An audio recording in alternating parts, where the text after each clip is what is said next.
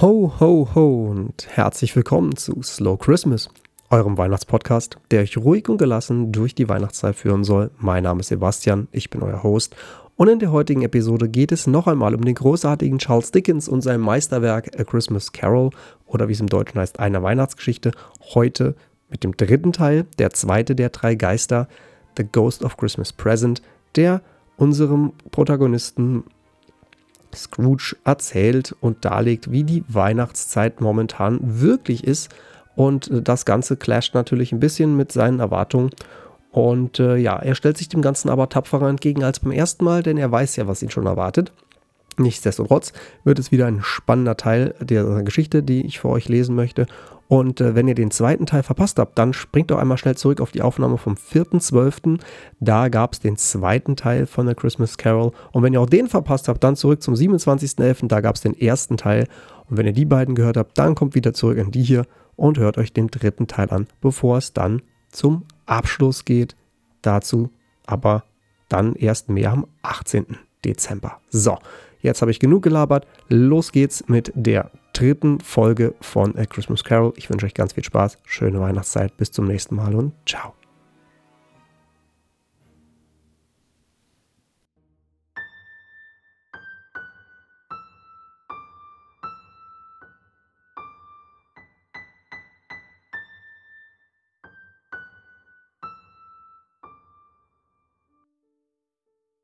Der zweite der drei Geister.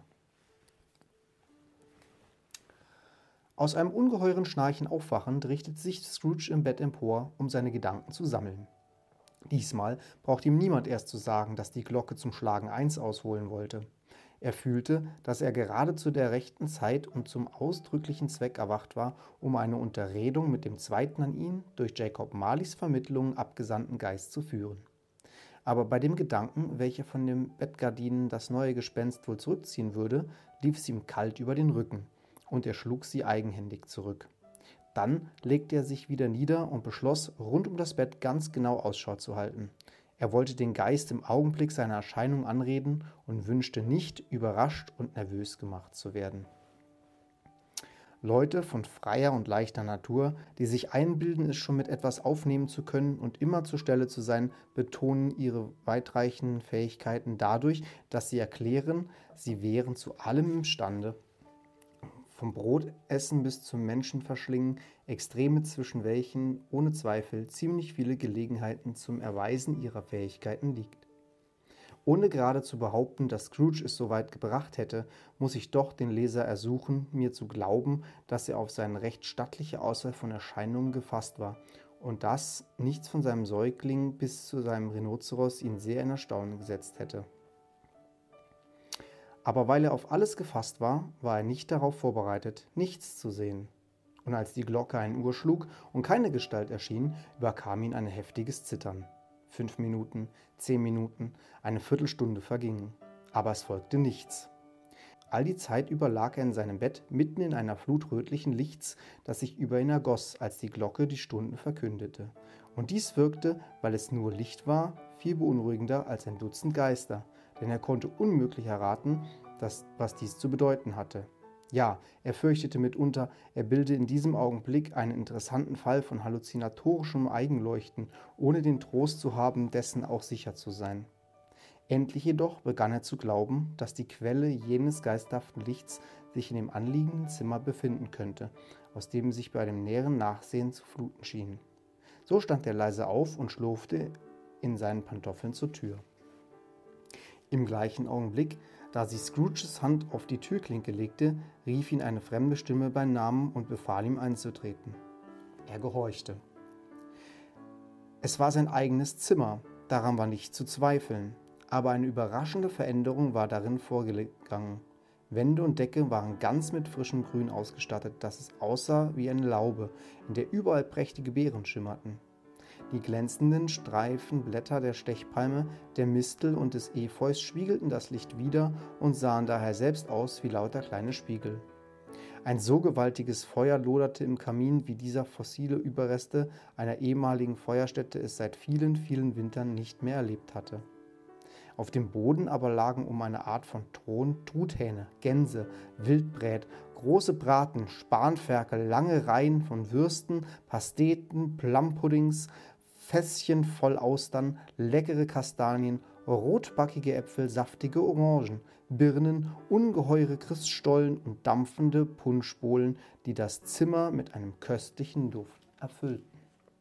Auf diesem Thron aber saß behaglich und mit freulichem Antlitz ein ergötzlich anzuschauender Riese. In der Hand hielt er eine brennende Fackel, fast wie ein Füllhorn gestaltet, die er emporhob, um Scrooge damit zu beleuchten, als dieser scheu in das Zimmer blinzelte. Nur herein, rief der Geist, nur herein, Mann, und lerne mich kennen. Scrooge trat schüchtern ein und neigte das Haupt vor dem Geist. Er war nicht mehr der hartherzige Scrooge, der er gewesen war, aber obgleich die Augen des Geistes hell und mild glänzten, hatte er doch keine Neigung, ihnen zu begegnen. Ich bin der Geist der heutigen Weihnacht, sagte die Gestalt. Sieh mich an. Scrooge gehorchte mit ehrfurchtsvollem Blick. Der Geist trug ein schlichtes, dunkelgrünes Gewand mit weißem Pelz besetzt. Die mächtige Brust war entblößt, als verschmähte sie, sich künstlich zu verbergen. Auch die Füße waren nackt und schauten den weiten Falten des Gewandes hervor.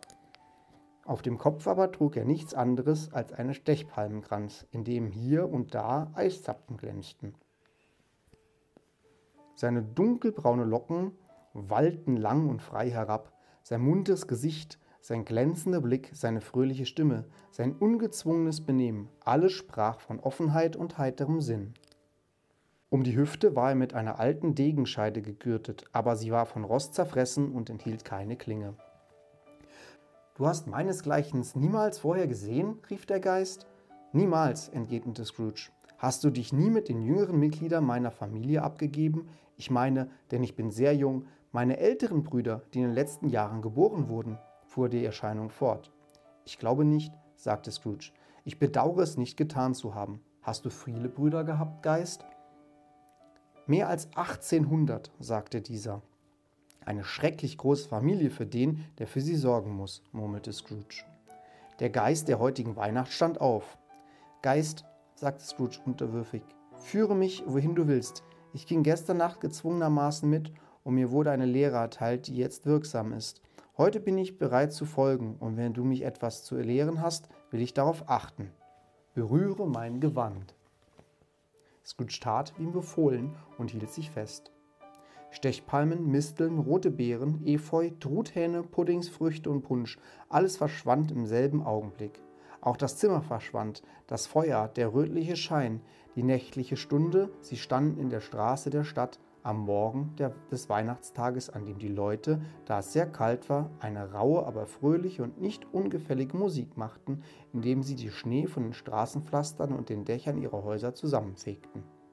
Dabei aber standen die Kinder und freuten sich und frohlockten, wenn die Schneelawinen von den Dächern herunterstürzten und in künstliche Schneestürme zerstoben.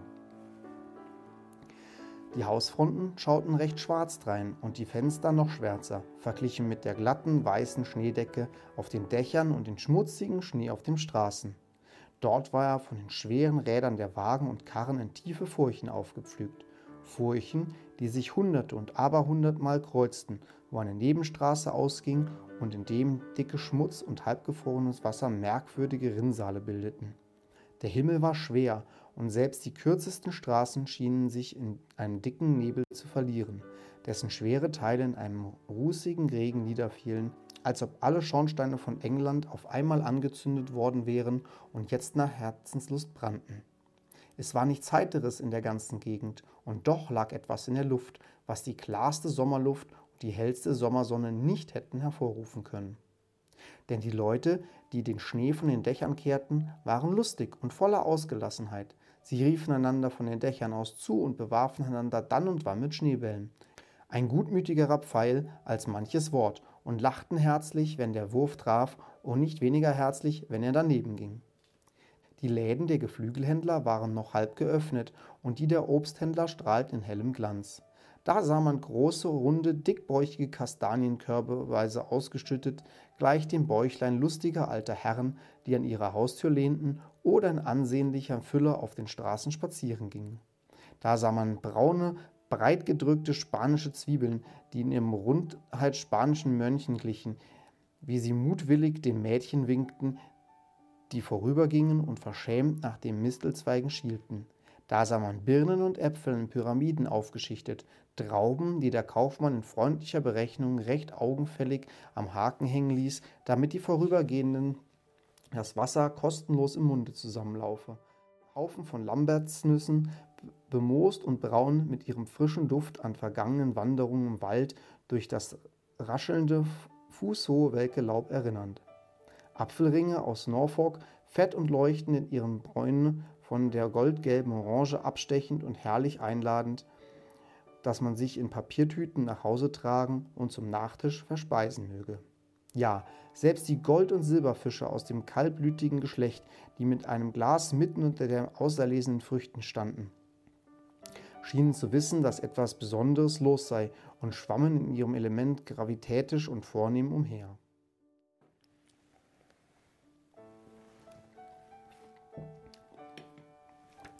Und nun erst die Spezereigeschäfte. Fast geschlossen waren sie, vielleicht ein oder zwei Läden vorgezogen, aber welche Herrlichkeiten sah man durch diese Öffnungen.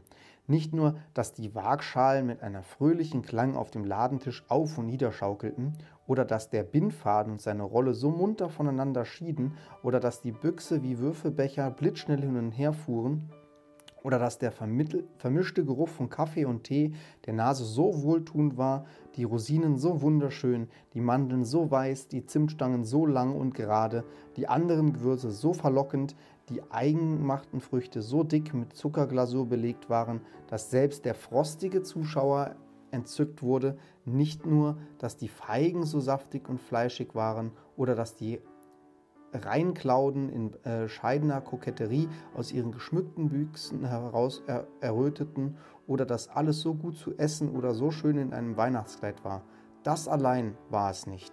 Die Käufer waren auch alle so eifrig und eilig in der Vorfreude auf das Fest, dass sie in der Tür gegeneinander rannten, wie von Sinnen mit ihren geflochtenen Körben zusammenfuhren, ihre Einkäufe vergaßen und wieder zurückliefen, um noch Vergessenes nachzuholen und tausend ähnliche Irrtümer in der bestmöglichen Laune beginnen, während der Kaufmann und seine Leute allesamt munter und fröhlich waren. Aber bald riefen die Glocken das Volk zu den Kirchen und Kapellen, und in ihren besten Kleidern und mit ihren feiertäglichsten Gesichtern gingen die Leute durch die Straße und zur gleichen Zeit strömte aus der Nebenstraße und Gässchen und zahlreichen Winkeln viele, viele Leute, die ihre Pasteten zu den Bäckern trugen, um sie dort backen zu lassen. Der Anblick dieser nicht mit Glücksgütern gesegneten Lebenskünstler schien den Geist besonders zu interessieren, denn er blieb mit Scrooge im Torbo Torweg einer Bäckerei stehen und nahm die Deckel von den Schüsseln ab, wenn die Träger vorübergingen, um den Inhalt mit Weihrauch aus seiner Fackel zu besprühen. Es war eine ganz ungewöhnliche Art von Fackel. Einige Male nämlich, als einige Leute zusammengerannt waren und heftige Worte fielen, schüttete der Geist einige Wassertropfen aus seiner Fackel auf einen nieder und ihre fröhliche Laune war augenblicklich wiederhergestellt. Dann sagten sie, es sei eine Schande, sich an Weihnachtstag zu zanken. Und das war es auch. Bei Gott, das war es. Inzwischen waren die Glocken verstummt und die Läden der Bäcker wurden geschlossen. Und doch schwebte noch ein schattenhafter Hauch von all diesen Mittagessen und ihrer Zubereitung in dem getauten, nassen Fleck über jedem Ofen, und in diesem Ofen rauchten die Kacheln, als wenn die Steine selbst kochten. Ist es ein besonderer Reiz, den deine Fackel ausstreut? fragte Scrooge. Ja, mein eigener. Und wirkt er auf jedes Mal heute? fragte Scrooge. Auf jedes, das gern gegeben wird auf das eines Armen am meisten. Warum auf das eines Armen am meisten? Weil er desselben am meisten bedarf. Geist, sagte Scrooge nach kurzem Nachdenken, mich wundert's, dass du als einziger von allen Wesen der mannigfachen Welt um uns wünschen solltest, diese Leute die Gelegenheit zu unschuldigen Vergnügen zu rauben. Ich? rief der Geist. Du willst sie ja der Mittel berauben, jeden siebten Tag zu Mittag zu essen wobei der doch auf der einzige Tag ist, an dem sie überhaupt zu Mittag essen können, sagte Scrooge. Stimmt das nicht? Ich? rief der Geist. Verzeih mir, wenn ich mich irre. Es ist in, deiner, in deinem Namen geschehen, oder wenigstens In dem deiner Familie, sagte Scrooge. Es gibt Menschen auf eurer Erde, antwortete der Geist, die zu kennen vorgeben und die ihre Taten des Stolzens, des, der Missgunst, des Hasses, des Neides, der Heuchelei und der Selbstsucht in unserem Namen tun, die uns jedoch und unserem ganzen Geschlecht so fremd sind, als hätte sie nie gelebt. Bedenke das und rechne ihren Taten ihnen zu, aber nichts uns. Scrooge versprach dies, und sie drangen unsichtbar wie bisher weiter in die Vororte der Stadt ein. Es war eine bemerkenswerte Eigenschaft des Geistes. Scrooge hatte sie an ihm unter dem Torweg des Bäckers bemerkt, dass er trotz seiner riesenhaften Erscheinung doch überall leicht hindurchkam und dass er unter einem niedrigen Dach ebenso anmutsvoll und wie ein übernatürliches Wesen dastand wie in einer hohlen Halle. Vielleicht war es das Vergnügen, das der gute Geist darin empfand, diese Macht zu zeigen vielleicht auch sein warmherziges, freundliches Naturell und sein Mitgefühl für alle Armen, was ihn geradwegs zu Scrooges Gehilfen führte. Denn er ging wirklich hin und nahm Scrooge mit, der sich an seinem Gewand festhielt. Auf der Schwelle stand der Geist lächelnd still und segnete Bob Cratchits Heim mit dem Feuer seiner Fackel. Denkt euch nur, Bob hatte nur 15 Bob, Schillinge, die Woche. Er empfing als Lohn sonnabends nur 15 seiner Namensvetter, und doch segnete der Geist der heutigen Weihnacht seine Hütte, die nur aus vier Räumen bestand. Da erhob sich also Cratchits Frau vor ihm in seinem ärmlichen, zweimal gewendeten Kleide, aber hübsch zurechtgemacht mit Bändern, die billig sind, indessen für sechs Pence nett genug ausschauen. Sie stand im Zimmer und deckte den Tisch und wurde dabei unterstützt von Belinda Cratchit, ihrer zweiten Tochter, die ebenso nett mit Bändern geschmückt war. Master Peter Cratchit aber stach mit der Gabel in einer Schüssel mit Kartoffeln, um sie zu probieren.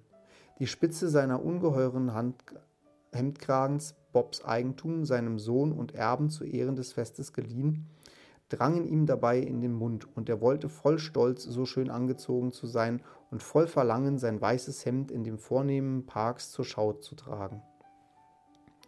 Jetzt kamen die beiden jüngeren Cratchits, ein Mädchen und ein Knabe, hereingesprungen und riefen, sie hätten an der Tür der Bäckerei den Duft von Gans gerochen und gewusst, dass es ihre eigene sei.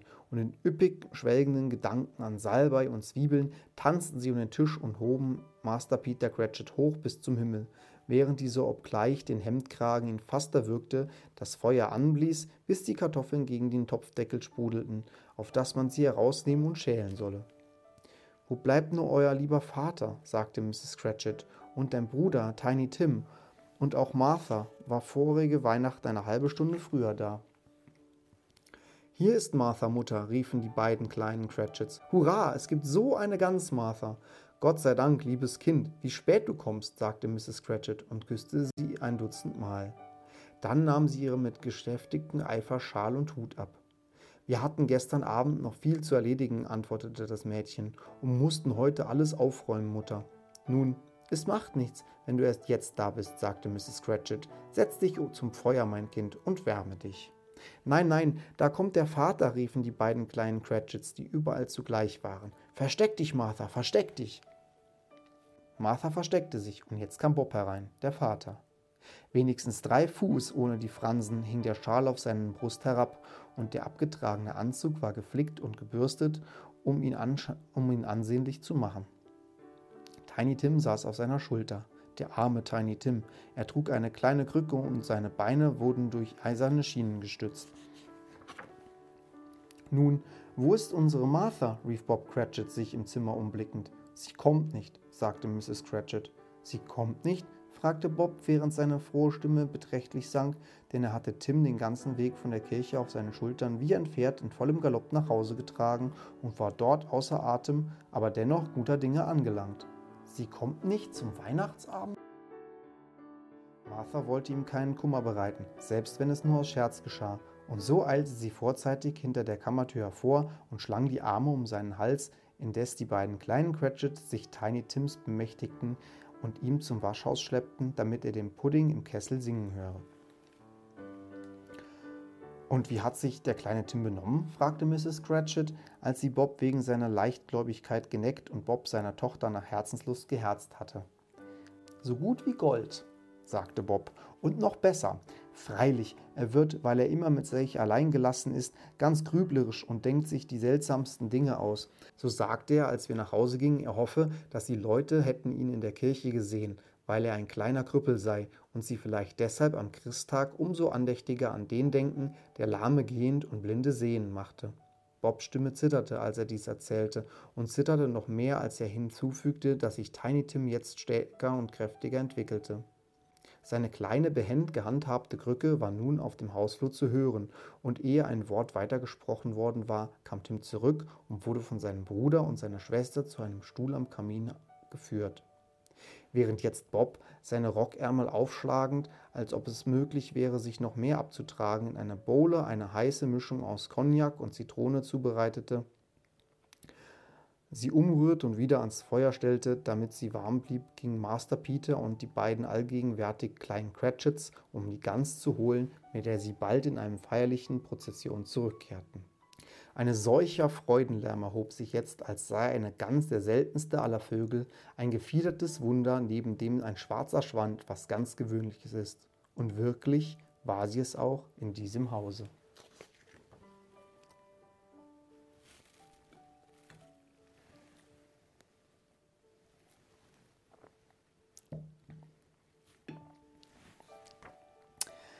Mrs. Cratchit wärmte die Bratensoße, sie war in einer kleinen Pfanne vorbereitet, wieder auf. Master Peter zerstampfte die Kartoffeln mit unglaublichem Eifer. Miss Belinda süßte das Apfelmus, Martha wischte die gewärmten Teller ab, Bob aber trug Tiny Tim neben sich an einem gemütlichen Eck des Tisches. Die beiden kleinen Cratchits stellten für alle Stühle zurecht und vergaßen dabei natürlich auch nicht sich selbst. Dann nahmen sie ihre Plätze ein, den Löffel in den Mund steckend, damit sie nicht schon nach der Gans schrien, bevor sie an der Reihe waren. Endlich wurden die Gerichte aufgetragen und das Tischgebet gesprochen. Nun folgte eine atemlose Pause, als Mrs. Cratchit das Tranchiermesser gemächlich von der Spitze bis zum Heft prüfte und sich anschickte, es in die Brust des Gänsebratens zu stoßen. Als dies endlich geschah und die lange ersehnte Füllung hervorquoll, ertönte ein Murmeln des Entzückens und dem, um den ganzen Tisch, und selbst Tiny Tim, der durch die beiden kleinen Cratchits mitgerissen, schlug mit dem Heft seines Messers auf den Tisch und rief mit dünner Stimme Hurra! Solch eine Gans hatte es noch nie gegeben. Bob sagte, er könne nicht glauben, dass jemals eine solche Gans gebraten worden wäre. Ihre Zartheit und Geschmack, ihre Größe und ihre Zubereitung waren der Gegenstand allgemeiner Bewunderung. Mit Hilfe des Apfelmuses und der gestampften Kartoffeln bildeten sie ein, bildeten sie ein auskömmliches Mahl für die ganze Familie und als Mrs. Cratchit noch einen einzigen kleinen Knochen auf der Schüssel liegen sah, erklärte sie mit großer Freude, sie hätte noch nicht einmal alles aufgegessen. Aber jeder hatte genug und die kleinen Cratchits waren im ganzen Gesicht voller Salbei und Zwiebeln. Jetzt wurden die Teller von Miss Belinda gewechselt und Mrs. Cratchit verließ das Zimmer allein, denn sie war zu aufgeregt, um in der Anwesenheit anderer den Pudding umzustürzen und zu servieren. Man denke sich bloß einmal, er wäre nicht recht durchgebacken. Man denke sich, er zerfiele beim Herausnehmen in Stücke. Man denke, jemand wäre über die Mauer des Hinterhauses geklettert und hätte ihn gestohlen, während sie sich an der Gans gütlich taten. Ein Gedanke, bei dem die beiden kleinen Cratchits bleich vor Schrecken geworden wären. Alle möglichen schrecklichen Dinge malte sie sich aus. Hallo, eine große Dampfwolke. Der Pudding war aus dem Kessel genommen. Ein Geruch wie an einem Waschtag. Das war, die, das war die Serviette. Ein Geruch wie in einem Gasthof mit einem Pastetenbäcker als Nachbar zur Linken und einer Waschfrau als Nachbarin zur Rechten. Das war der Pudding. Nach einer halben Minute trat Mrs. Cratchit herein, außer Atem, aber erhabend lächelnd und vor sich den Pudding steif und fest wie eine gefleckte Kanonenkugel.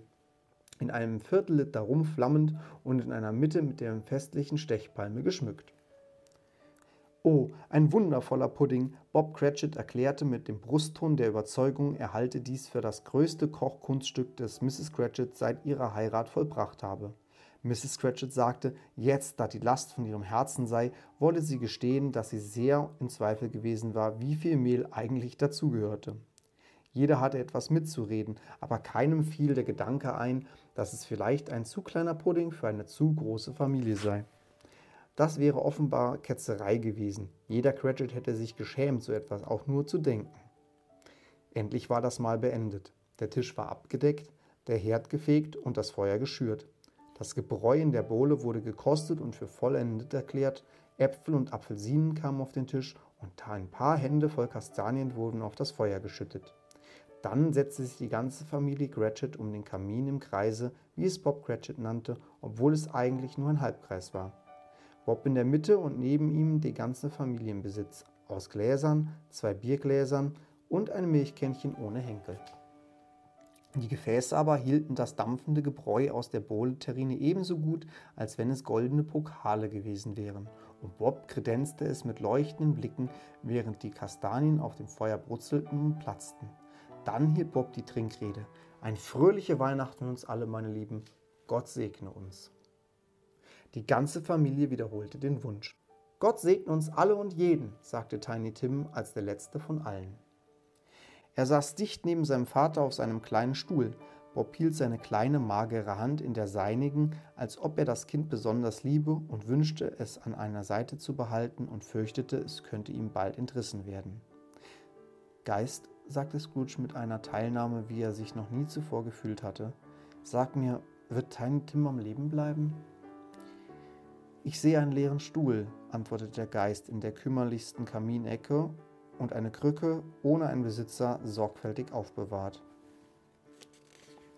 Wenn diese Schatten durch die Zukunft unverändert bleiben, wird das Kind sterben. Nein, nein, sagte Scrooge. Ach nein, freundlicher Geist, sage, dass er verschont bleibt. Wenn diese Schatten durch die Zukunft unverändert bleiben, wird kein Nachfolger aus meinem Geschlecht, antwortete der Geist, das Kind hier noch finden. Was macht es auch? Wenn es sterben soll, ist es besser, es tut es gleich und vermindert die überflüssige Bevölkerung. Scrooge senkte das Haupt, als er seine eigenen Worte von dem Geist vernahm, und es überfielen ihn Reue und Schmerz. Mann, sagte der Geist, wenn du ein menschliches Herz und kleine Diamanten in deiner Brust hast, unterlasse die ruchlose Rede, bis du erkannt hast, wer der Überschuss ist und wo er sitzt.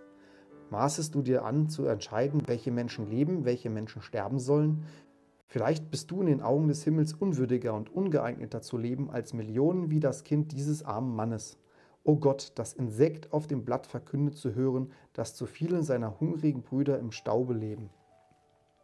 Scrooge fühlte sich durch den Vorwurf des Geistes gedemütigt und schlug die Augen nieder, aber er blickte rasch wieder auf, als er seinen Namen hörte.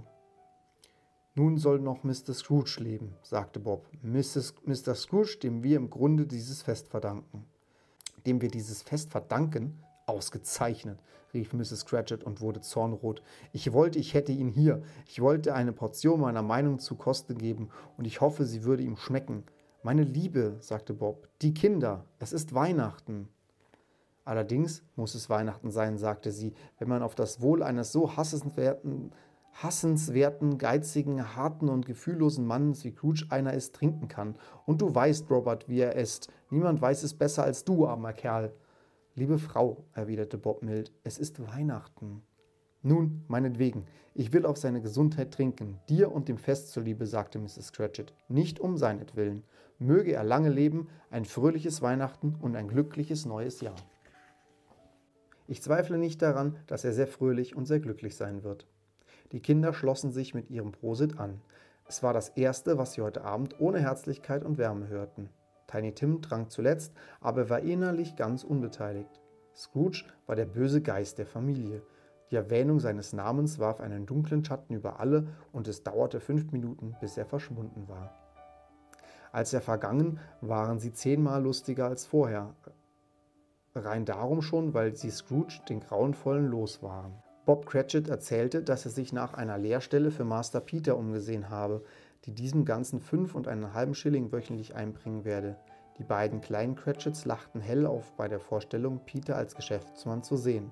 Peter selbst aber blickte gedankenvoll aus seinem Vatermörder hervor in das Feuer, als denke er nach, auf welche Art und Wohl seine Ersparnisse anlegen soll, falls er in den Besitz dieser fabelhaften Summe käme. Martha, die bei einer Hutmacherin eine kärglich bezahlte Angestellte war, erzählte ihnen, was für Arbeiten sie jetzt mache und wie viele Stunden sie hintereinander ableisten müsse, um wie sie morgen früh einmal nach Herzenslust ausschlafen wolle, denn morgen war ja Feiertag. Auch erzählte sie, dass sie vor einigen Tagen eine Gräfin und einen Lord gesehen und dass der Lord fast so groß wie Peter gewesen sei, bei welchen Worten Peter seine Vatermörder so sehr in die Höhe zog, dass sein Kopf darin versank. Unterdessen machten die Kastanien und der Punsch die Runde, und dazwischen sang Tiny Tim, der ein bisschen klägliche Stimme hatte, ein Lied von einem Kind, das sich im Schnee verlaufen hat, aber er sang es in der Tat recht gut.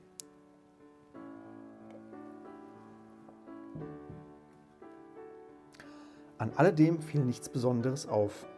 Es waren keine hübschen Gesichter in der Familie, sie waren nicht prächtig angezogen, ihre Schuhe waren alles andere als wasserdicht, ihre Kleider waren ärmlich, und Peter mochte recht wohl wissen, wie ein Pfandhaus von innen aussah. Aber sie waren glücklich, genügsam und dankbar für ihre bescheidene Freude, verträglich untereinander und zufrieden, und als ihre Gestalten verschwanden und in dem scheidenden Licht der Fackel des Geistes, der sich daran machte zu gehen, noch glücklicher aussahen, haftete Scrooges Blick immer noch auf ihnen und vor allem auf Tiny Tim. Inzwischen war es dunkel geworden und der Schneefall wurde stärker und stärker. Als Scrooge und der Geist durch die Straßen schritten, entzündeten sich das, entzündete sich der Glanz der flammenden Feuer in Küchen, Wohnstuben und aller Art Zimmer. Hier zeigte die flackernde Flamme die Vorbereitung zu einem trauten Mahl, die heißen Teller, die auf dem Feuer vorgewärmt wurden, und die dunkelroten Gardinen, die bereit waren, zugezogen zu werden, um Kälte und Finsternis fernzuhalten. Dort rannten alle Kinder des Hauses hinaus auf die verschneite Straße, ihnen verheirateten Schwestern, Brüder, Vettern, Basen, Onkeln und Tanten entgegen, um sie zuerst willkommen zu heißen. Hier zeigten sich an den Fenstern Schattenrisse der eingetroffenen Gäste, und dort trippelte eine Gruppe hübscher Mädchen mit Mützen und Pelzstiefeln, alle zugleich plaudernd mit leichten Schritten der Nachbarhaus entgegen. Wehe dem Junggesellen, der sie dort in jugendlicher Glut eintreten sah, und die kleinen Spitzbübinnen wussten das recht gut. Wenn man nach der Zahl der Leute hätte schließen wollen, die, die zu freundschaftlichen Einladungen eilten, hätte man glauben können, es sei niemand da, sie willkommen, es sei niemand da, sie willkommen zu heißen. Wenn man nach der Zahl der Leute hätte schließen wollen, die zu freundschaftlichen Einladungen eilten, hätte man glauben können, es sei niemand da, sie willkommen zu heißen. Aber jedes Haus erwartete Gäste und in jedem Kamin loderte das Feuer. Guter Himmel, wie sich der Geist freute, wie er seine breite Brust entblößte und seine volle Hand öffnete, um freigiebig seine heitere und harmlose Lust überall in, einem, über alle in seinem Bereich auszustreuen. Selbst der Laternenanzünder, der durch die dunklen Straßen eilte, um den trüben Nebel mit Laternen zu erhellen, und der bereits im Festanzug war, um den Abend festlich zu begehen, lachte hell auf, als der Geist vorüberschwebte. Nun aber standen sie, ohne dass der Geist vorher etwas gesagt hätte, auf einer kahlen, öden Heide, auf der riesige Felsblöcke herumlagen, als handle es sich hier um Grabstätte von Riesen. Wasser breitete sich aus, wo es wollte, und hätte es getan, wenn es der Frost nicht gefroren hätte. Nur Moos und Ginster und hartes Gras. Tief im Westen hatte die untergehende Sonne einen Streifen feurigen Rots zurückgelassen, der einen Augenblick auf die öde Steppe leuchtete wie ein drohendes Auge und immer tiefer und tiefer sank, bis er sich im Dunkeln der schwarzen Nacht verlor. Was für ein Ort ist das? fragte Scrooge. Ein Ort, in dem Bergleute leben, die in den Tiefen der Erde fronen, antwortete der Geist. Aber sie kennen mich, sie. Licht leuchtete auf das Fenster einer Hütte und sie bewegten sich schnell darauf zu. Als sie durch die Wand aus Lehm und Stein hindurchgeschwebt waren, fanden sie eine vergnügte Gesellschaft und ein wärmendes Feuer sitzen. Ein alter, alter Mann und eine Greisin mit ihren Kindern und ihren Kindeskindern, alle in festlichen Kleidern. Der alte Mann sang mit einer Stimme, die nur selten das Heulen des Sturmes auf der Einöde übertönte, ein Weihnachtslied. Es war schon ein sehr altes Lied gewesen, als er noch ein Knabe war, und in bestimmten Zeiträumen sangen alle im Chor mit.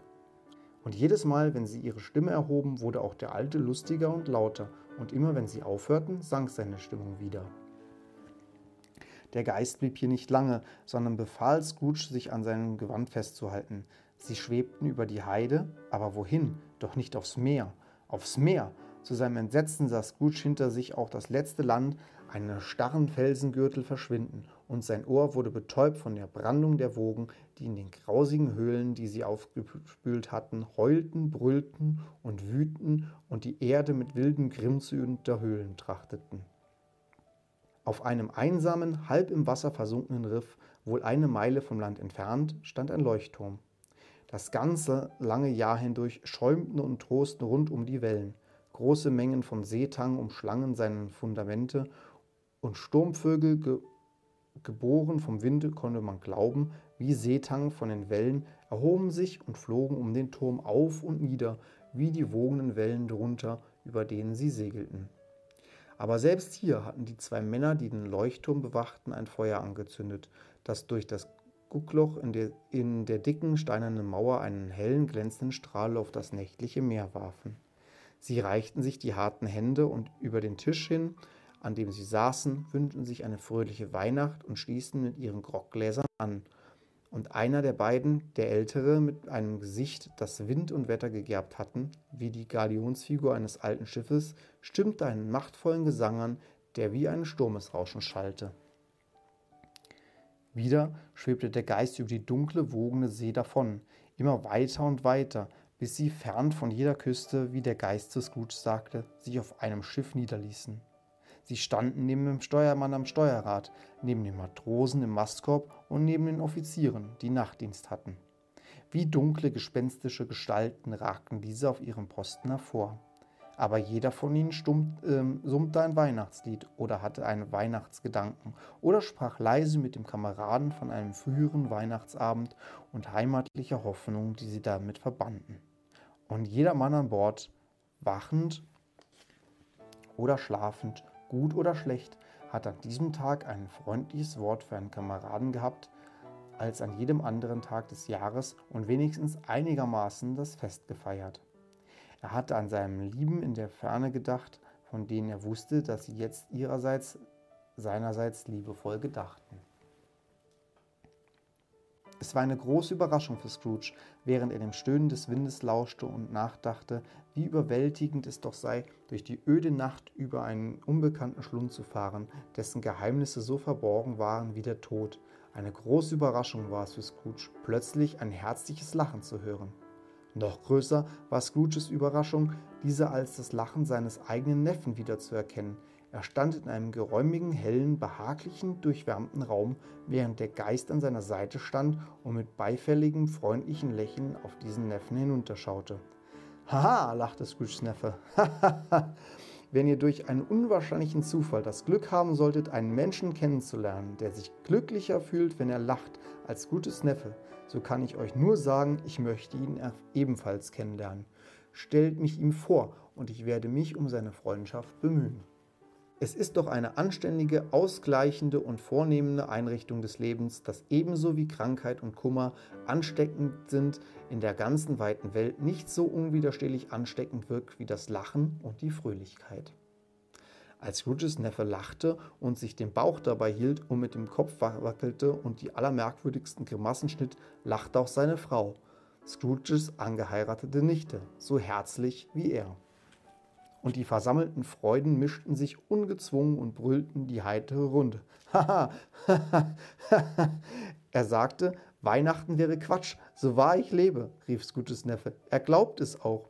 Umso mehr mag er sich schämen, Fred, sagte Scrooges Nichte entrüstet. Gott segne die Frauen. Sie tun nie etwas halb. Sie sind immer ganz bei der Sache.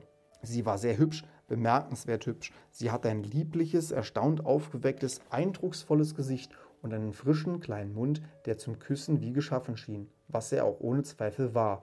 Alle Arten lieblicher kleiner Grübchen um das Kinn, die ineinander flossen, wenn sie lachte, und die sonnigsten Augen, die man je in einem Köpfchen eines zierlichen Geschöpfes erblickte. Sie war das, was man keck nennen würde, Oh, entzückend keck und liebenswürdig zugleich. Er ist ein komischer alter Knabe, sagte Scrooges Neffe. Das ist wahr und nicht so sympathisch, wie er sein könnte. Aber seine Fehler rächen sich an ihm selbst und ich habe ihn nicht zu verurteilen. Er mag sehr reich sein, Fred, meinte Scrooges Nichte. Wenigstens sagst du das immer. Was interessiert das uns, Liebe? sagte Scrooges Neffe. Sein Reichtum hat für ihn keinen Nutzen. Er tut nichts Gutes damit. Er gönnt sich ja selbst nicht einmal etwas Gutes. Er hat auch nicht das Vergnügen zu denken, ha ha ha, dass er auf diese Art uns am Ende damit eine Freude machen wird. Ich habe kein Mitgefühl mit ihm, bemerkte Scrooges Nichte. Die Schwester von Scrooges Nichte und all diese anderen Damen waren der gleichen Ansicht. Oh, ich habe es, sagte Scrooges Neffe. Ich bedauere ihn. Ich könnte nicht böse mit ihm sein, selbst wenn ich's wollte. Wer leidet unter seiner schlechten Laune? Er selber, sonst niemand. Jetzt hat er sich in den Kopf gesetzt, uns nicht leiden zu können und will deshalb auf unsere Einladung hin nicht zum Mittagessen kommen. Was ist, was ist die Folge? Er versäumt ein nicht sonderliches Gastmahl. Erlaube mal, er versäumt ein sehr gutes Essen, unterbrach ihn seine Frau. Die anderen sagten dasselbe, und man muss sie als kompetenten Richter gelten lassen, weil sie eben das Hauptmahl verspeist hatten und jetzt mit dem Dessert beim Lampenlicht um den Kamin saßen. Nun, das freut mich zu hören, sagte Scrooges Neffe, weil ich kein großes Zutrauen zu diesem jungen Hausfrauen habe. Was meinst du dazu, Topper? Man sah es deutlich. Topper hat ein Auge auf eine der Schwestern von Scrooges Nichte geworfen. Darum antwortete er, dass er ein Junggeselle sei, ein unglücklicher, einsamer Mensch, der kein Recht habe, eine Meinung über diesen Gegenstand aufzusprechen. Bei diesen Worten wurde die Schwester von Scrooges Nichte, die dicke mit dem spitzen Kragen, nicht die mit den Rosen im Haar, rot. Weiter, weiter, Fred, sagte Scrooges Nichte in, diesen Hände, in die Hände klatschen. Er beendet niemals, was er angefangen hat. Er ist ein so komischer Kerl. Scrooges Neffe brach in ein neues Gelächter aus und es war unmöglich, davon nicht angesteckt zu werden. Obgleich die dicke Schwester sogar mit einem Riechfläschchen versuchte, sich dagegen zu wehren, sein Beispiel fand einmütig Nachahmung. Ich wollte ja nur sagen, begann Scrooges Neffe, dass die Folge seines Ärgers über uns und seine Weigerung, mit uns vergnügt zu sein, nur dies ist, dass er einen heiteren Moment versäumte, die ihm nicht geschadet hätten. Ich bin sicher, dass sich der dadurch um eine angenehme Unterhaltung bringt, als ihm seine eigenen Gedanken in seinem moderigen alten Kontor oder in seinem staubigen Wohnzimmer bieten. Ich will ihm jedes Jahr die Gelegenheit dazu bieten, ob es ihm nun passt oder nicht, denn es tut mir leid. Er mag Weihnachten verhöhnen, bis er stirbt, aber er muss doch endlich besser davon denken, wenn er, wenn er mich jedes Mal in guter Laune zu sich kommen sieht mit den Worten Onkel Scrooge, wie geht es Ihnen? Wenn es ihn nur zu dem Vorhaben veranlasst, seinen armen Gehilfen 50 Pfund zu hinterlassen, so ist das doch wenigstens etwas und ich glaube, ich konnte ihm das ganz begreiflich machen. Nun waren die anderen an der Reihe zu lachen, bei dem Gedanken, dass er Scrooges Geiz glaubte ändern zu können. Aber da der Neffe durch und durch gutartig war und sich nicht sehr darum kümmerte, worüber sie lachten, wenn sie nur überhaupt lachten, so ging er auf ihre Lustigkeit ein und ließ die Flasche fröhlich kreisen. Nach dem Tee wurde ein wenig musiziert, denn sie waren eine musikalische Familie und wussten, was es auf sich hatte, wenn sie mehrstimmig ein Lied oder einen Choral sang, dessen könnt ihr sicher sein. Topper zumal konnte den Bass brummen nach Noten, ohne dass die Adern auf seiner Stirn anschwollen oder sein Gesicht rot wurde. Scrooges Nichte spielt gut die Harfe und sie spielte unter anderen Stücken auch ein kleines Liedchen, eine Kleinigkeit, man hätte es in zwei Minuten pfeifen gelernt, da das Kind schon gekannt hatte, dass Scrooge aus der Schule abgeholt hatte, wie es ihm der Geist der vergangenen Weihnacht wieder in Erinnerung gerufen hatte. Als Scrooge dieses Liedchen hörte, empfand er alles, was ihm der Geist gezeigt hatte, wieder aufs deutlichste in seinem Inneren. Er wurde weicher und milder und dachte, wenn er es vor Jahren öfter hätte hören können, so hätte er die, so hätte er die angenehmen Seiten des Lebens genießen können, ohne erst zu den Spaten des Totengräbers flüchten zu müssen, der Jacob Marley beerdigt hatte. Aber sie beließen es nicht dabei, den ganzen Abend Musik zu machen. Nach einer Weile begannen sie mit dem Pfänderspielen, denn es ist doch zu schön, zuweilen ein Kind zu sein und gerade zu Weihnachten, da sein mächtiger Schöpfer selbst ein Kind war. Halt! Zuvor spielten sie noch blinde Kuh. Das war das Richtige. Und ich glaube ebenso wenig, dass Topper wirklich blind war, wie ich glaube, er habe Augen auf seine Stiefeln gehabt. Ich vermute, es war zwischen ihm und Scootes Neffen ein abgemachtes Spiel, und der Geist der diesjährigen Weihnacht wusste darüber Bescheid. Die Art, wie Topper die dicken Schwestern im Spitzkragen verfolgte, spottete jede menschlichen Leichtgläubigkeit. Ob er das Schüreisen umstieß, über Stühle fiel, gegen das Piano rempelte und sich in den Vorhängen verirrte. Überall hin folgte er ihr und wusste, wo sie zu finden war. Niemand sonst wollte er fragen. Selbst wenn ihr euch ihm absichtlich in den Weg gestellt hättet, wie einiges taten, hätte er einen Versuch, euch zu fangen, nur vorgetäuscht und wäre dann wieder die rundlichen Schwestern nachgelaufen. Sie rief oft, dass sie keine ehrliches, das sei kein ehrliches Spiel und wirklich so war es auch. Aber endlich hatte er sie erwischt und trotz ihres Sträubens drängt er sie in eine Ecke, aus der keine Flucht möglich war. Und da wurde sein Benehmen höchst bedenklich, denn sein Vorgeben, er wisse nicht, wer sie sei, er müsse ihren Kopfputz betasten und, um sie zu erkennen, einen gewissen Ring an ihrem Finger und eine bestimmte Kette um den Hals befühlen, war ziemlich unerhört. Und sicherlich sagte ihm auch ihre Meinung darüber, denn als ein anderer als blinde Kuh an der Reihe war, waren sie hinter den Gardinen wieder freundlicher zueinander.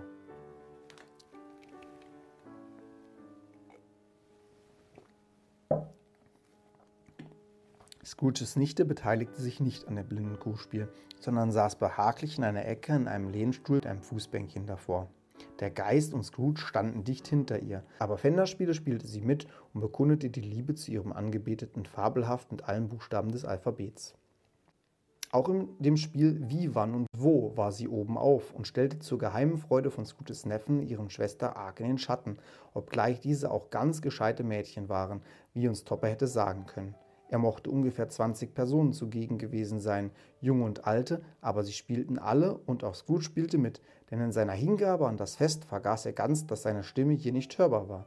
Er sagte oft eine Antwort auf Fragen ganz laut und riet, auf, und riet auch oft sehr richtig, denn die schärfste, spitzeste englische Nähnadel konnte sich nicht mit Scrooges Scharfsinn und Spitzfindigkeiten konkurrieren, zumal wenn ihm mal der Sinn danach stand. Dem Geist gefiel es sehr, ihn in dieser Stimmung zu sehen, und er blickte ihn so freundlich an, dass Scrooge ihn wie ein Junge bat, noch bleiben zu dürfen, bis die Gäste fortgingen. Aber der Geist sagte, dies sei nicht möglich. Hier fängt gerade das neue Spiel an, sagte Scrooge. Nur noch eine halbe Stunde, Geist, eine halbe, bitte. Es war ein Spiel, das Ja und Nein heißt und bei dem Scrooges Neffe sich etwas auszudenken hatte, während die anderen erraten mussten, was es war. Auf ihre Fragen durfte er bloß mit Ja oder Nein antworten. Das Kreuzfeuer der nun einsetzenden Fragen ließ jetzt darauf schließen, dass er sich ein Tier dachte, ein lebendiges Tier, ein unsympathisches Tier, ein wildes Tier, ein Tier, das zuweilen raunste und grunzte, in London lebte, in den Straßen herumlief und nicht für Geld gezeigt und nicht herumgeführt wurde, sich nicht in einem Menagerie befinde und nicht beim Schlechter geschlachtet und nicht beim Schlechter geschlachtet werde. Es sei weder ein Pferd, noch ein Esel, noch eine Kuh, noch ein Ochs, noch ein Tiger, noch ein Hund, noch ein Schwein, noch eine Katze, noch ein Bär. Bei jeder neuen Frage, die ihm gestellt wurde, brachte Scrooges Neffe von neuem ein Gelächter aus und konnte gar nicht wieder aufhören, so dass er vom Sofa aufstehen und mit den Füßen stampfen musste. Endlich rief die dicke Schwester in einem ebenso unauslöschlichen Gelächter verfallen: Ich habe es gefunden! Ich weiß es, Fred! Ich weiß es! Was ist es? rief Fred. Es ist Onkel Scrooge! Und schließlich, der war es auch. Überraschung war das allgemeine Gefühl, obgleich einige meinten, bei der Frage, ist es ein Bär, hätte es, ja, hätte es auch Ja heißen müssen, da ein Nein ihre Gedanken wieder von Scrooge abgelenkt hätte. Nun, es hat uns viel Spaß gemacht, sagte Fred, und so wäre es undankbar, nicht auf seine Gesundheit zu trinken. Da haben wir auch ein Glas Glühwein zur Hand. Also auf Onkel Scrooge. Schön, auf Onkel Scrooge. Ein fröhliches Weihnachten und ein glückliches neues Jahr dem alten Herrn, wie er auch sei, sagte Scrooges Neffe. Er wollte das zwar nicht von mir annehmen, aber er möge es doch haben. Also Onkel Scrooge. Onkel Scrooge war ohne es zu merken so fröhlich und aufgeräumt gewesen, dass er der von seiner Gegenwart nichts ahnenden Gesellschaft ihr hoch erwiderte und mit einer allerdings unvernehmbaren Rede gedankt hätte, wenn der Geist ihm Zeit gelassen hatte. Aber alles verschwand mit den letzten Worten des Neffen und er und der Geist waren wieder auf Wanderschaft. Sie sahen viel und kamen weit umher und besuchten manches Heim, aber immer verbreiteten sie Glück. Der Geist stand neben Kranken und sie wurden voll freudiger Zuversicht. Er trat in ferne Länder und die Menschen träumten von der Heimat. Er trat zu solchen, die um das Leben kämpften und sie schöpften wieder Hoffnung. Er trat zu den Armen und sie empfanden sich als reich. Im Armenhaus und im Spital, im Kerker und in jedem Zufluchtsort des Jammerns, wo der Mensch in seinem kleinen ärmlichen Willkür nicht selbst die Tür verschlossen und den Geist ausgesperrt hatte, spendete er seinen Segen und lehrte Scrooges seine Weisheit.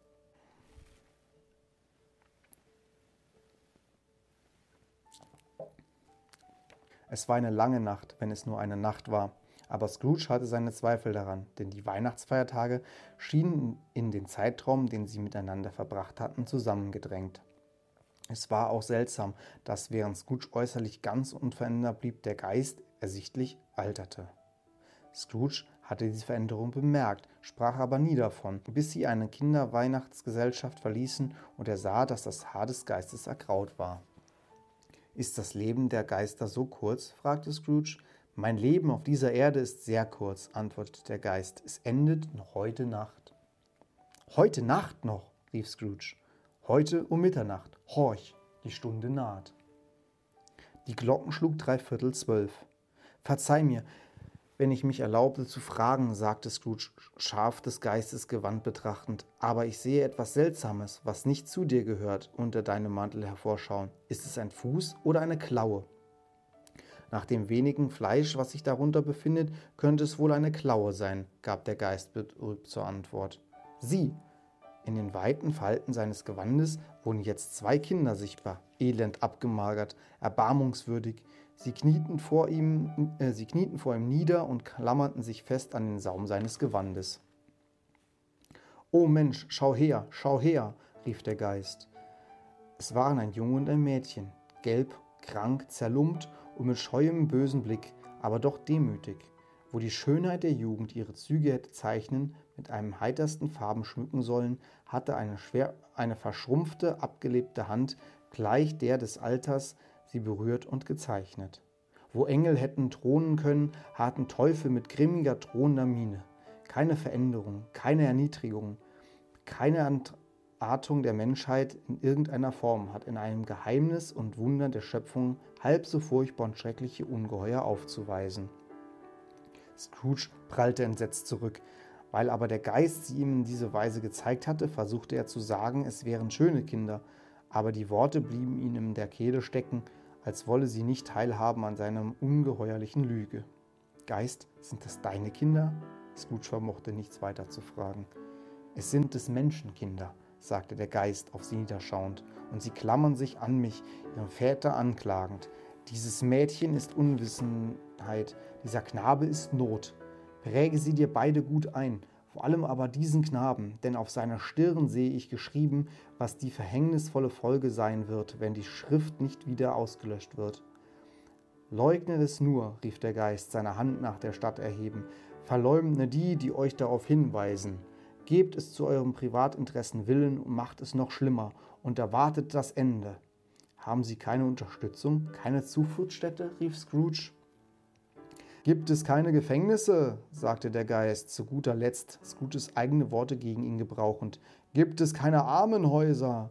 Die Glocke schlug zwölf. Scrooge schaute sich nach dem Geist um, aber er war verschwunden. Als der letzte Schlag verklungen war, erinnerte er sich an die Prophezeiung des alten Jacob Marley.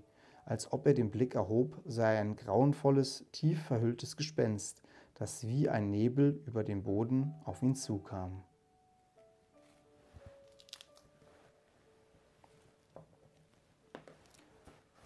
Ja, das war der zweite der drei Geister, der Geist der momentanen Weihnacht, The Ghost of Christmas Present. Und ich hoffe, die Geschichte oder dieser Teil der Geschichte hat euch gefallen. Würde mich sehr freuen, wenn ihr beim nächsten Mal wieder einschaltet, wenn ihr einen Daumen hoch da lassen würdet oder vielleicht auch einen lieben Kommentar. Und wenn euch dieses Video gefallen hat und ihr noch mehr weihnachtliche Videos von mir sehen wollt, dann klickt doch vielleicht mal noch hier auf das Video. Das ist mein Weihnachtsspecial vom vergangenen Jahr. Oder aber unten in der Videobox, da habe ich euch auch nochmal die anderen Folgen der Lesung verlinkt. In diesem Sinne wünsche ich euch noch eine schöne und geruhsame Adventszeit. Bis zum nächsten Mal and so long.